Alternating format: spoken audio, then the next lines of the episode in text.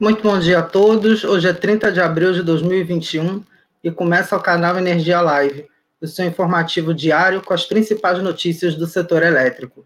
Eu sou Pedro Aurélio Teixeira e nesta sexta-feira tenho a companhia de Sueli Montenegro, Maurício Godoy, Robson Rodrigues e Vanessa Andrade. E temos como destaques nessa edição: leilão de sistemas isolados é realizado nesta sexta. ISA-CETEP tem lucro de 308 milhões no primeiro trimestre. Vendas globais de veículos elétricos têm alta de 140% no primeiro trimestre. Retirada do ICMS do cálculo do PIS/COFINS é risco para o governo. E temos ainda o nosso giro de notícias.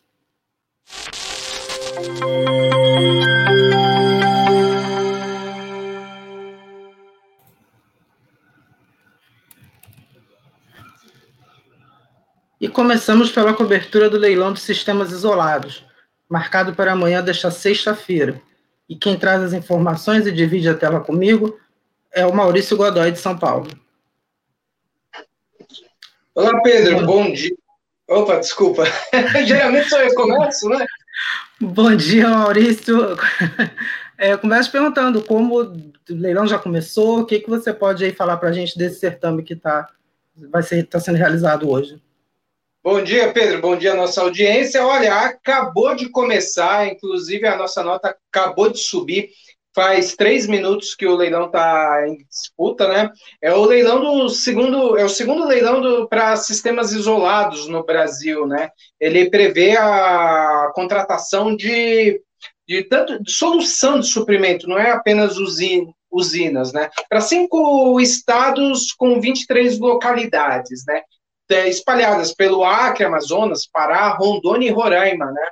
Uh, uma, na, em termos de potência requerida, são 50, pouco mais de 50 megawatts no Acre, o Amazonas com 8, com 8, pouco mais de 8 megawatts e meio, no Pará com quase 32 megawatts, em Rondônia nenhum megawatt, 0,857 de 1 megawatt, né? E em Roraima com 5 megawatts e 700. É, bom, Pedro, esse leilão, ele, como ele, eu disse, acabou de começar, né? Ele é dividido em duas fases. A Câmara de Comercialização de Energia Elétrica acabou de explicar a dinâmica, eu até anotei aqui no meu caderninho, né? Ele tem uma previsão de terminar aí por volta das 11h30, né? Cada lote ele vai ser negociado individualmente ele vai ser uma, um mix de energia e potência, né? E serão duas fases por lote de forma individual. Primeiro começa pelo Acre, passa pelo Amazonas, nessa sequência de estados que eu acabei de citar, né? E cada lote deve ter uma previsão aí média de realização de 10 minutos do leilão, né? Você tem as duas fases. O primeiro leilão, a gente está vendo a tela agora aí, né? Que é o nossos nossos, a, nossa audiência começa a acompanhar, né? Como, por exemplo, tá, tá, tá acontecendo agora do lote 1, que é o do Acre, né? Que, cujo preço inicial é de R$ 1.293, né? E, por enquanto, ainda não tem nenhuma redução do, do preço, né? Agora eu explico por quê. Porque, assim, na primeira fase é lance único, né? Todos os, os habilitados têm que apresentar um, apenas um lance, e aí, se houver uma diferença, lembra muito o leilão de transmissão, né? Se houver uma diferença de 5% entre o menor lance e o segundo colocado, você vai para um. Vai, não é um viva voz, porque é realizado virtualmente, mas é como se fosse os, os dois. É, esses dois competidores aí vão apresentar novos lances para ver quem leva o lote, o referido lote, que no caso agora é do Acre, né? E aí, se houver essa, se houver essa diferença menor de 5%, até 5%, aí vamos para a segunda fase. Se não, já termina na primeira fase, né? A primeira fase, ela tem uma estimativa de duração de 10 minutos.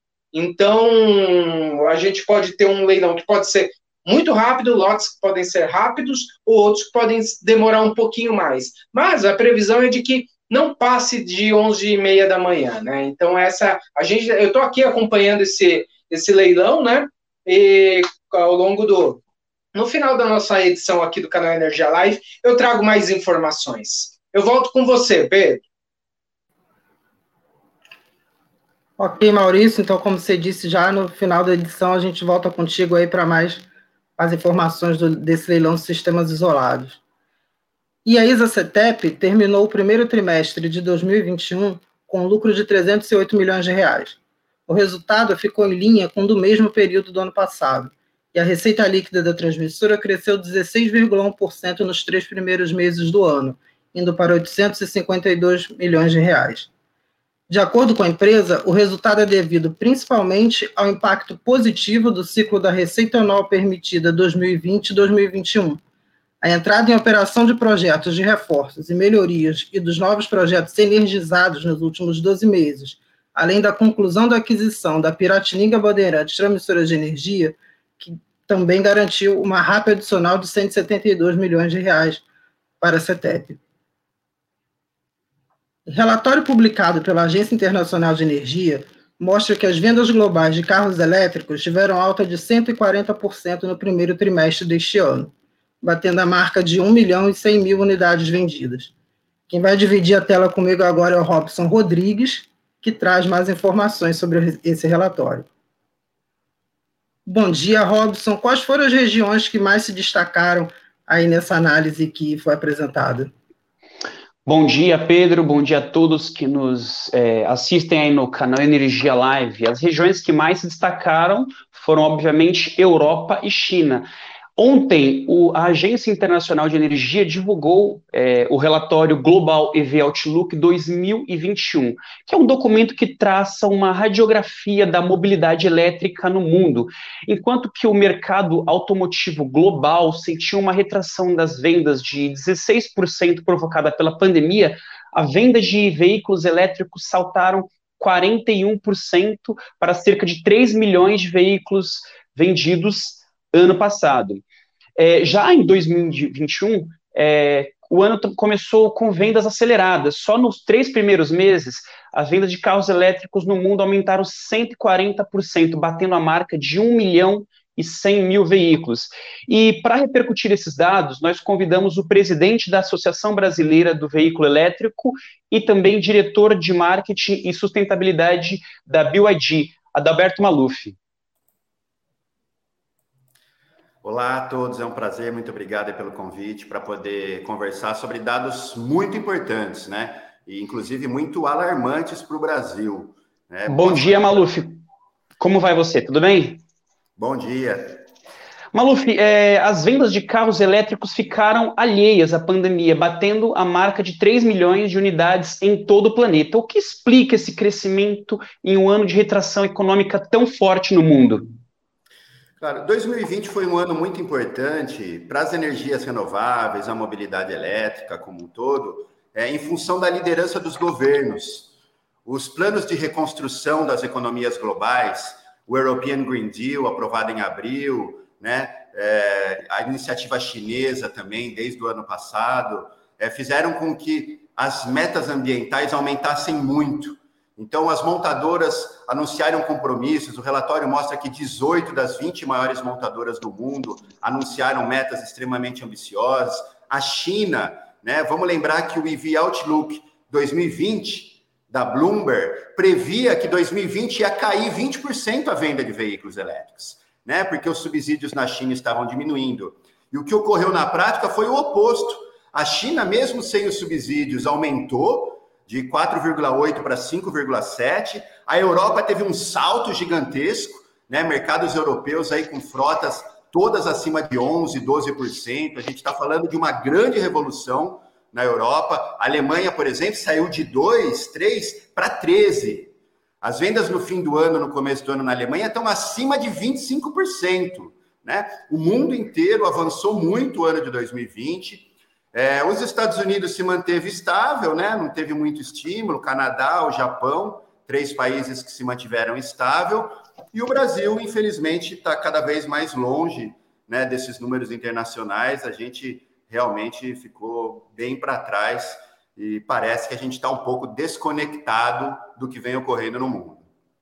Agora, Maluf, é, o primeiro trimestre de 2021 também começou com as vendas em alta, né? Já são mais de 1 milhão e 100 mil veículos vendidos no mundo nos três primeiros meses. Podemos então esperar um novo recorde aí para 2021? Ah, com certeza absoluta, né? O próprio relatório prevê um crescimento de 140% na venda de veículos elétricos no mundo, né? É, ônibus é um crescimento gigantesco. O ano passado passou de 600 mil ônibus elétricos. A China dominava o mercado com mais de 95%. A gente viu um crescimento grande da Europa, da América Latina, né? América Latina, o ano passado, chegou a mais de 2 mil ônibus elétricos. Esse ano a previsão é dobrar. Infelizmente, o Brasil está fora dessas estatísticas, né? Quem puxa a América Latina hoje é o Chile, a Colômbia, a própria Argentina, Equador, Peru. O Brasil ficou para trás a gente se fechou aqui em Berço Esplêndido, né, dentro da, daquela suposta liderança que o Brasil tinha em questões ambientais. É, isso está muito claro nos relatórios. O relatório do World Economic Forum, né, que saiu também agora esse mês, do Índice de Transição Energética, o Brasil foi um dos países que mais caiu nos últimos 10 anos.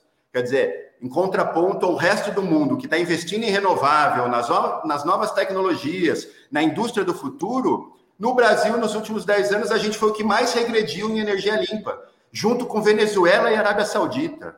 Né? Então, infelizmente, o Brasil está com descompasso, né? seja no planejamento, porque, por exemplo, a própria no PDE 2030, ela prevê aumento de térmica. O ano passado, a gente aumentou 2 gigas de térmica, mais do que eólica, três vezes mais do que solar.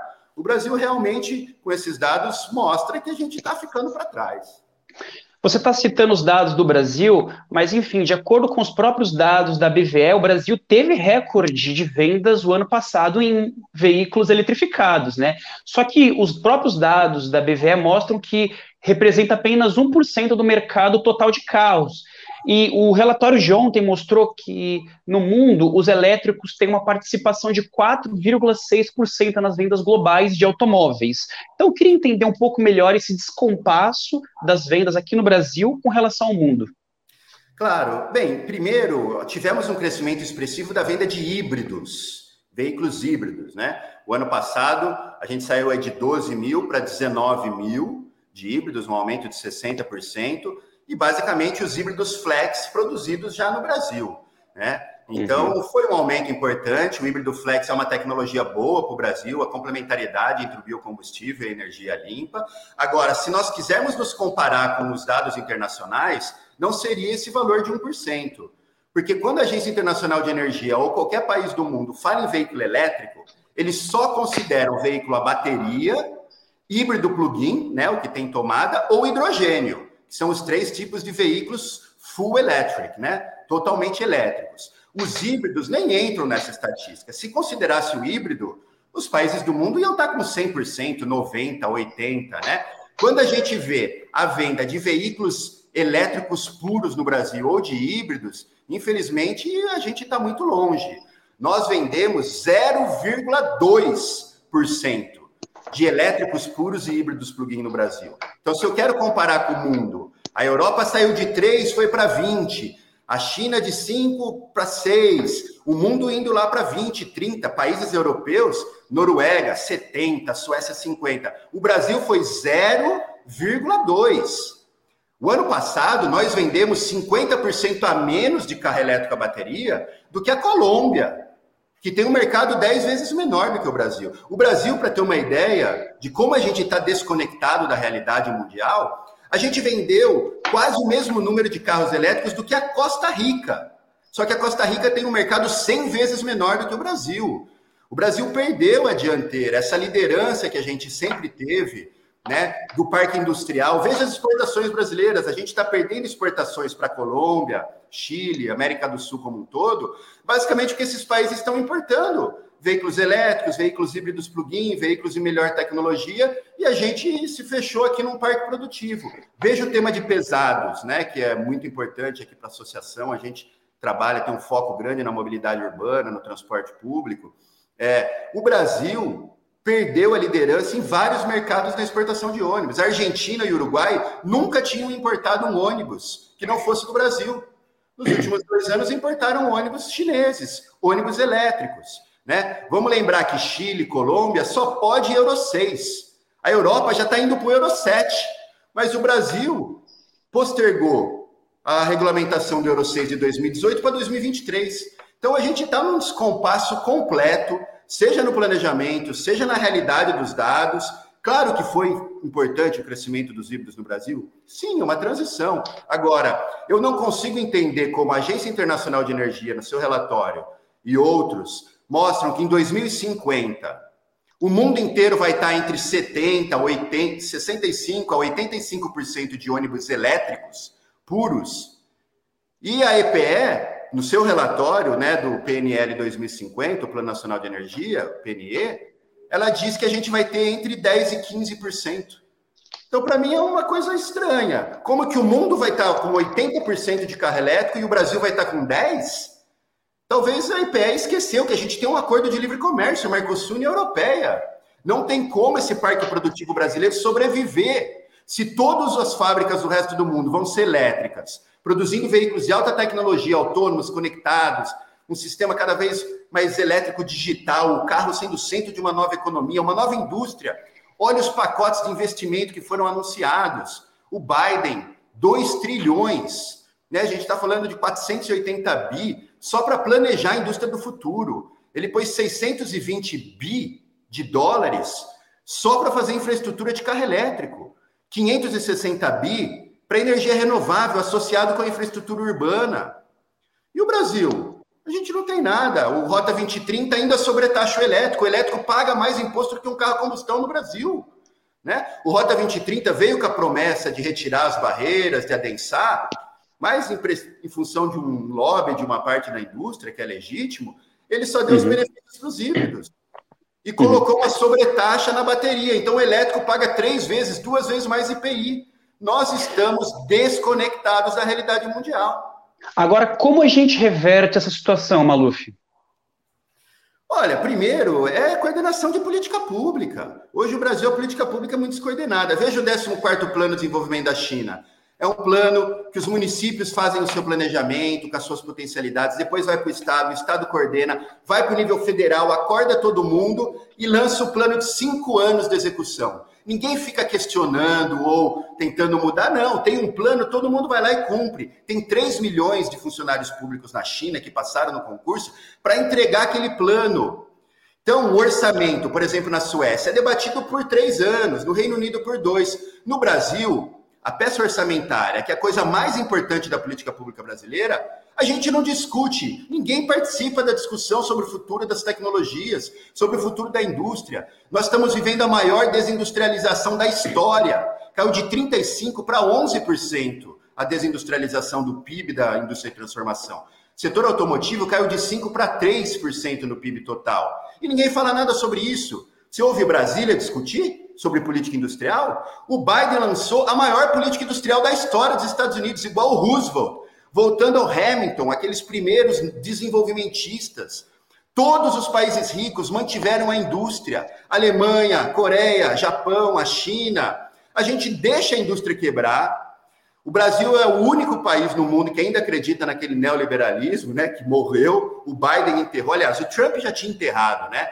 Hoje os estados são os lidera, lideram o processo de inovação, de pesquisa, de coordenação entre os entes de governo, entre a sociedade civil, a academia e a indústria. Veja só o que aconteceu ano passado no Brasil.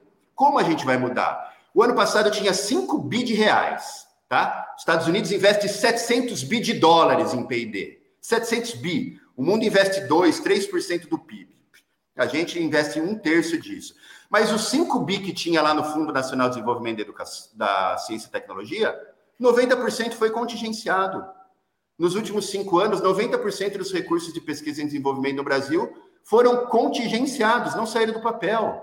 E a gente não está discutindo orçamento, a gente não está discutindo futuro, não tem política industrial. O Brasil está perdido e os dados da Agência Internacional de Energia mostram, estamos ficando para trás. Tem como o Brasil, que já foi a sexta sexto maior parque produtivo automotivo do mundo, sétima economia. Caímos para nona, décima segunda, mas a gente não está nem no ranking das 50 mais de carro elétrico.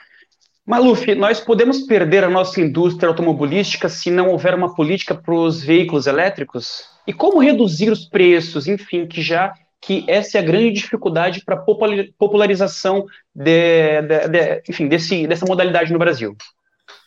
Primeiro, a gente tem que ter isonomia fiscal. O carro elétrico não pode continuar pagando o dobro de IPI. Uma bicicleta elétrica no Brasil paga 35 de IPI, igual item de luxo. A micromobilidade é que mais cresce. Bicicleta elétrica, inclusive, cresceu 30% o ano passado. Né? Então, primeiro, tem que resolver a questão fiscal. É, eu acho que o flex tem que ter um benefício em relação à gasolina. Uhum. Agora, não adianta dar todo o subsídio para o flex, porque 70% das pessoas põem gasolina no seu carro. Então é um incentivo errado, é um incentivo que está dando errado, que não está financiando a transição. Né? O que o Brasil precisa é ter, primeiro, uma política industrial, que o Rota 2030 não entregou a política industrial, tem nada, né? Não tem uma visão de futuro. A gente precisa de planos de meta de eficiência energética. Não temos eficiência energética. Leves aconteceu um pouco no Inovar Alto, Rota 2030, mas pesado não tem. A meta brasileira, ela foi feita para ficar Vamos estudar ela até 2027. Em 2027 a 32 a gente cria uma meta. O mundo já tem meta há mais de 15 anos. Então a gente tem um descompasso. O parque produtivo brasileiro está ficando obsoleto. Os fabricantes de autopeças do Brasil caíram 50% da exportação no ano passado, de 10 bi para 5 bi. Estamos ficando fora dessa inserção internacional nas cadeias produtivas. Hoje, eu estou muito otimista, é muito pessimista. Eu acho que o Parque Produtivo Nacional vai sumir, um a um. O ano passado fechou quatro fábricas, né? O ano passado, começo desse ano, fábricas grandes, centenárias. E se nada for feito, fábrica atrás de fábrica será fechado. Então, o Brasil precisa de política pública, precisa de coordenação, política industrial, política ambiental e política inovadora. O mundo. Quando a gente fala, por exemplo, ano passado a Tesla passou a BYD, né? A BYD era a maior fabricante de veículo elétrico do mundo durante muitos anos, a Tesla nos passou. Quando você vê a Tesla, você fala, uau, uma empresa super inovadora, né? O setor privado inovador, olha o Vale do Silício.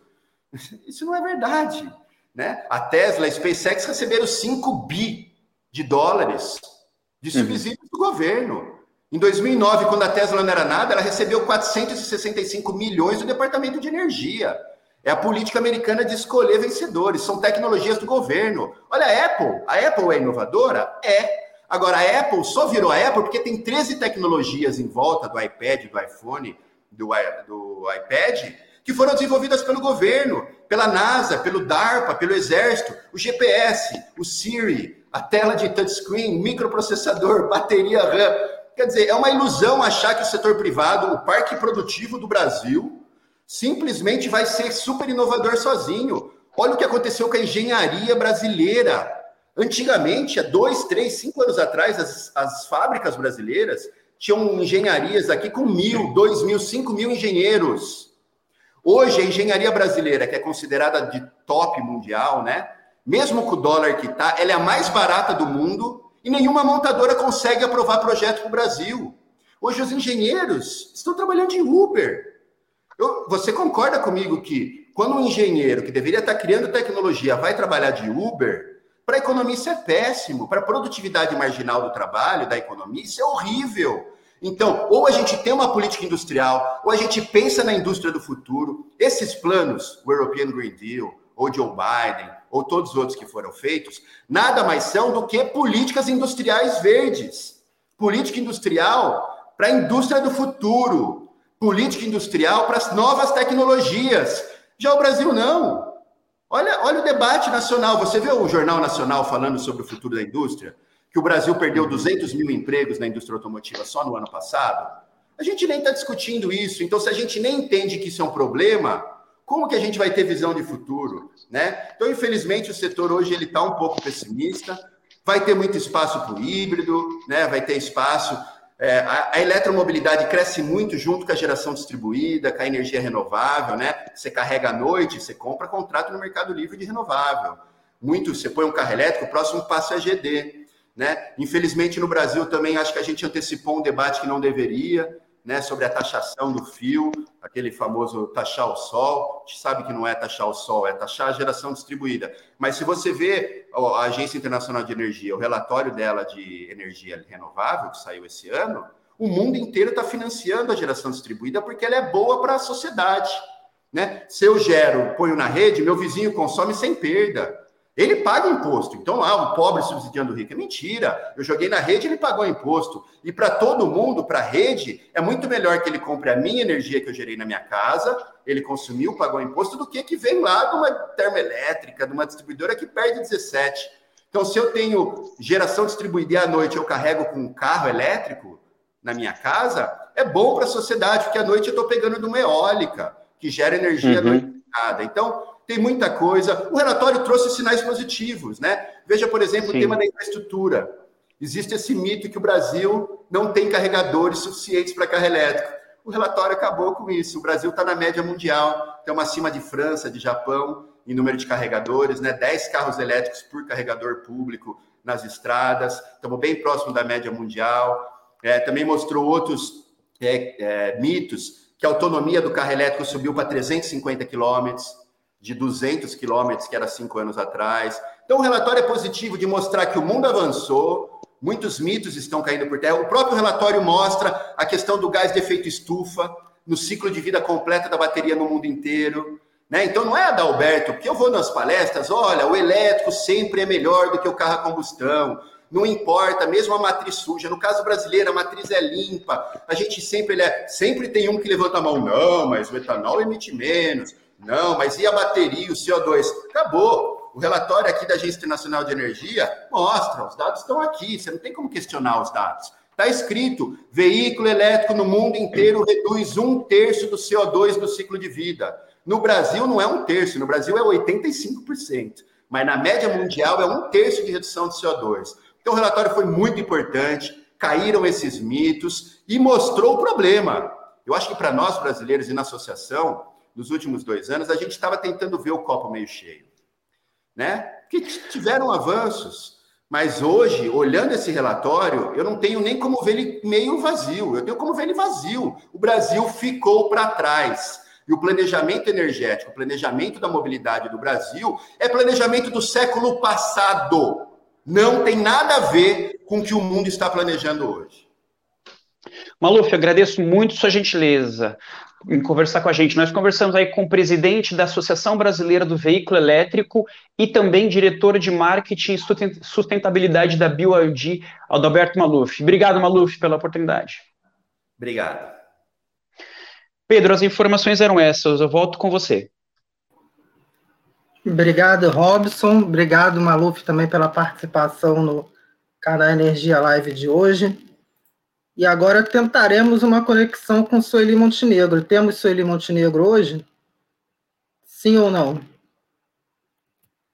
Não, a conexão da Sueli hoje a gente ainda não, não conseguiu estabilizar.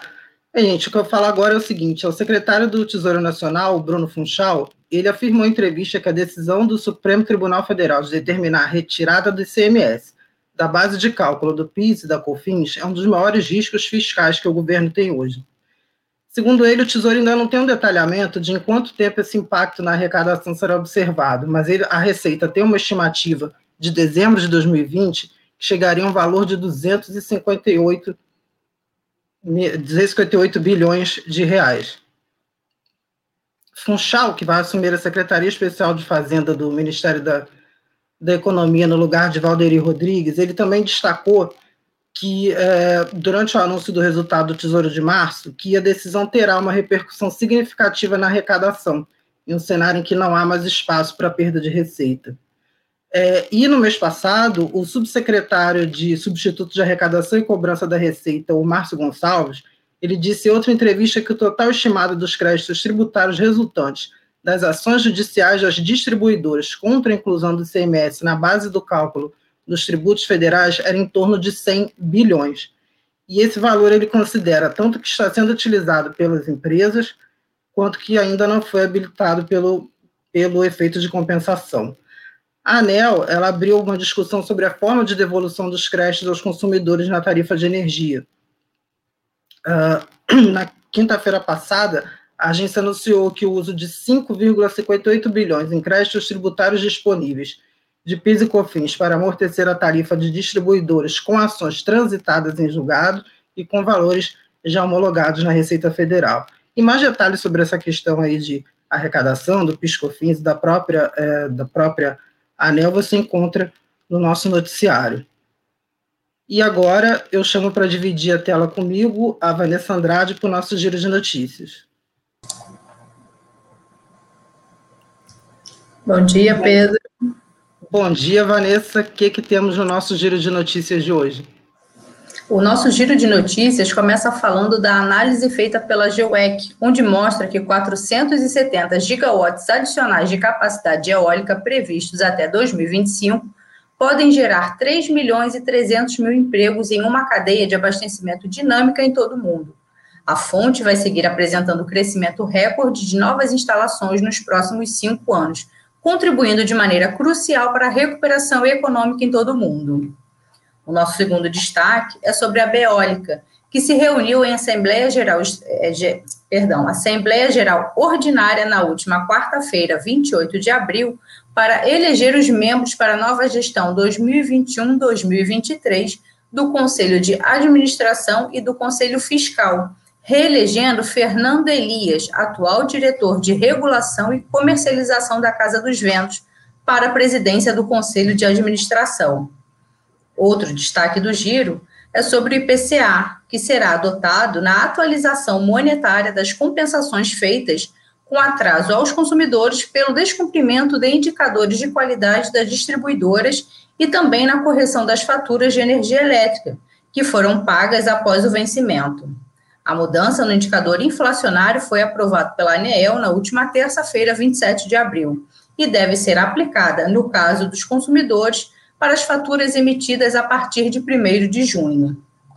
Outro destaque no nosso giro é sobre a diretoria da ANEEL, que manteve a decisão que estabeleceu o valor de 329 milhões de reais para o reequilíbrio econômico financeiro do contrato de concessão da Transnorte Energia, responsável pelo projeto da linha de transmissão Manaus-Boa Vista.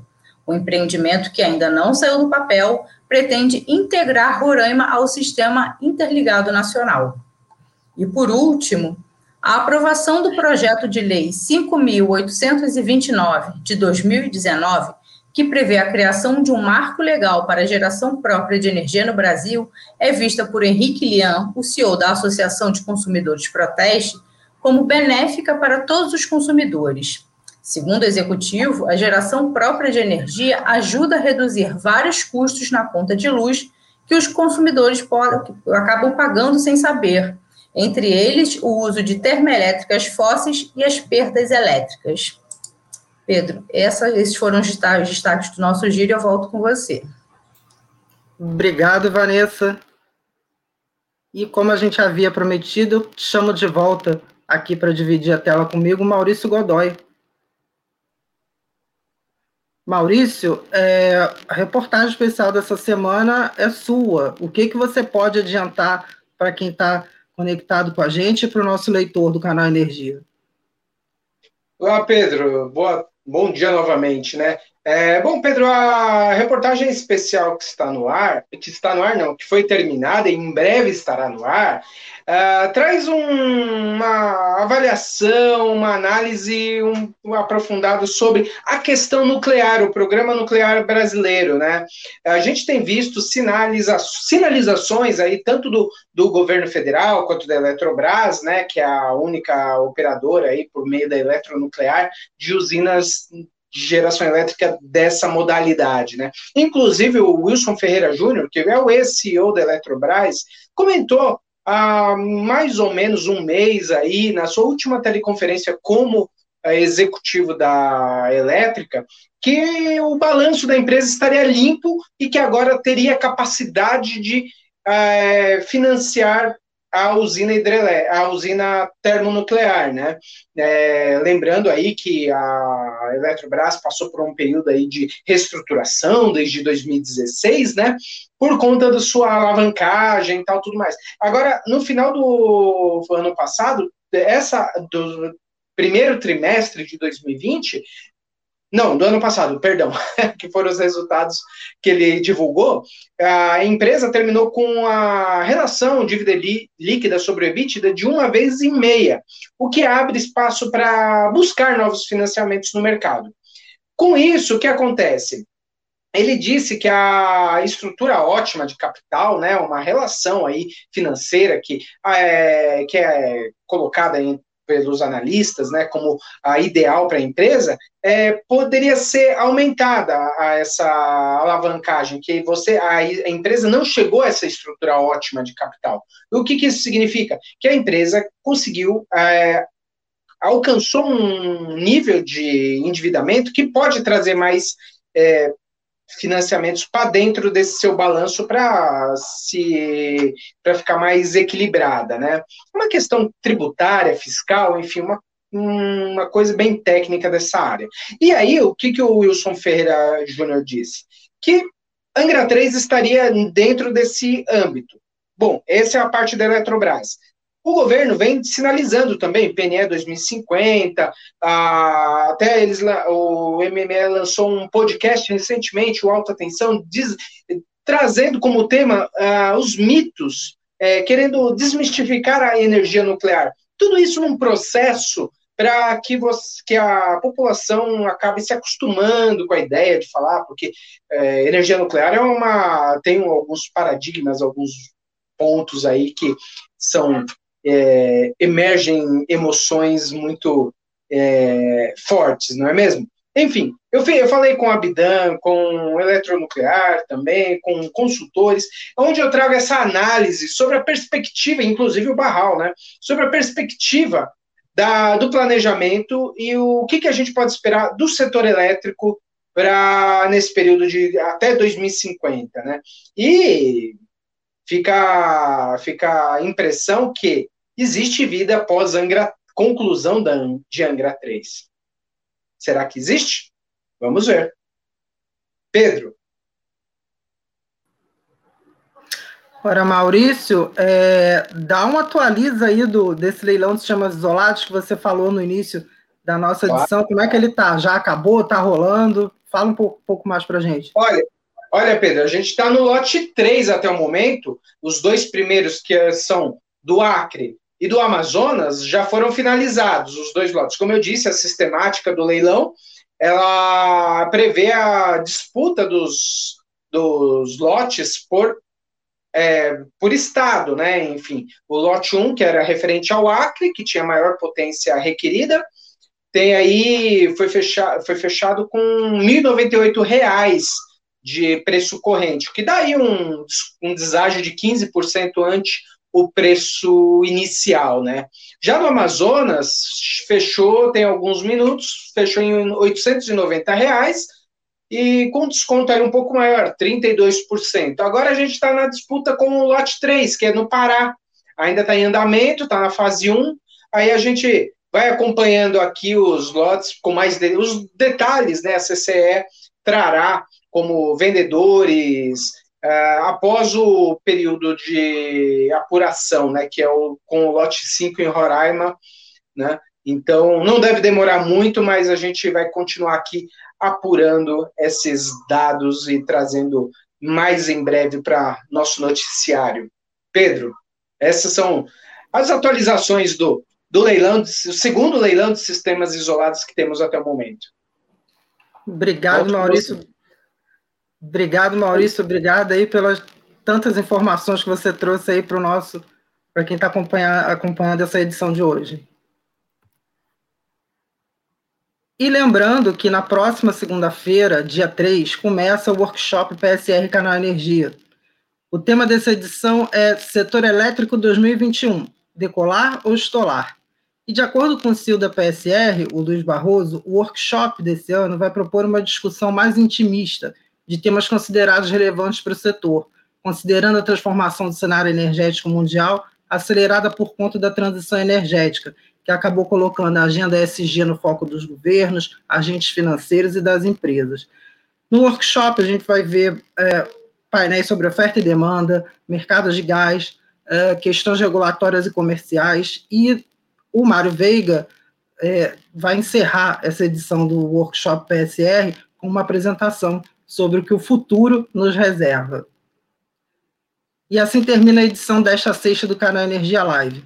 Além de assistir ao vivo pelas nossas redes sociais, você pode rever as edições dos programas passados em nosso canal do YouTube, o TV Canal Energia, e ainda no nosso perfil no Instagram, Canal Energia Oficial, além de ouvir no formato podcast nas principais plataformas como Google, Apple e Spotify.